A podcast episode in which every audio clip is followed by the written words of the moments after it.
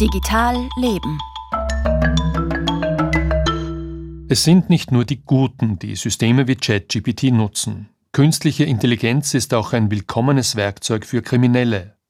Wie KI die Cyberkriminalität verändert, darüber hat vorige Woche die Arbeitsgemeinschaft für Datenverarbeitung ADV in Wien informiert. KI-Systeme können zum Beispiel Videos quasi erfinden und Stimmen klonen, also nachbilden. Oft reichen dazu ein paar Sekunden Originalstimme als Ausgangsmaterial. Und so hört dann die Buchhalterin in einem Familienbetrieb die vermeintlich vertraute Stimme ihres Geschäftsführers am Telefon und überweist auf dem kurzen Weg einen zweistelligen Millionenbetrag.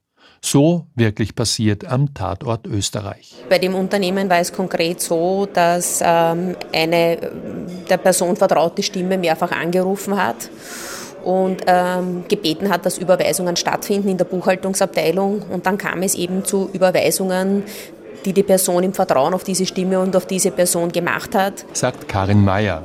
Sie ist beim Beratungsunternehmen Deloitte für die Sparte Cybersicherheit verantwortlich.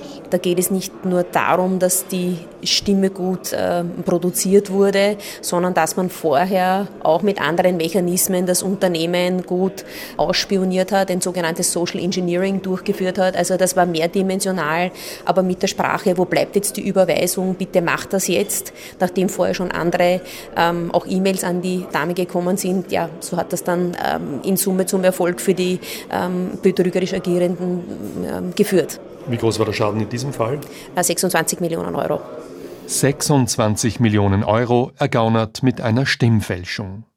Nicht immer ist ein Internetbetrug so spektakulär. Oft helfen ChatGPT oder Google Spark den Kriminellen auch bei einfacheren Aufgaben. Die großen Sprachmodelle können ja sowohl Aufsätze und Geschichten schreiben, als auch Mails und Computerprogramme verfassen. Zum Beispiel solche Programme, die sämtliche Daten auf den Computern der Opfer verschlüsseln.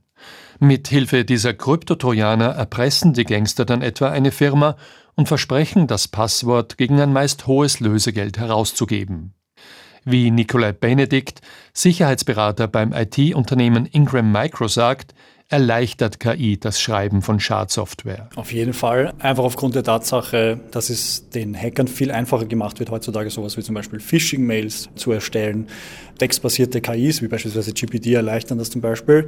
Da gibt es zwar ethische und moralische Riegel, die da vorgeschoben werden von OpenAI natürlich, aber da gibt es auch Tricks, wie man das Ganze umgehen kann. Eine Methode, um Systeme wie ChatGPT zu überlisten, ist der Großmutter-Hack.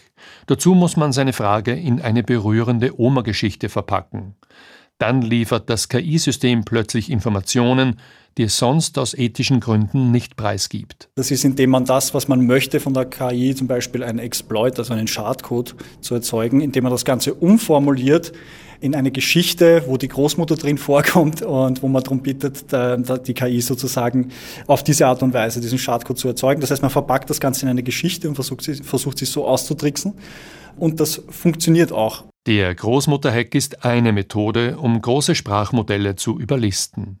Aber Profis finden auch ganz und gar unmoralische KIs, wenn sie an der richtigen Stelle suchen, so Nikolai Benedikt. Es gibt auch im Darknet solche Language Models, sozusagen den bösen Zwilling von ChatGPT.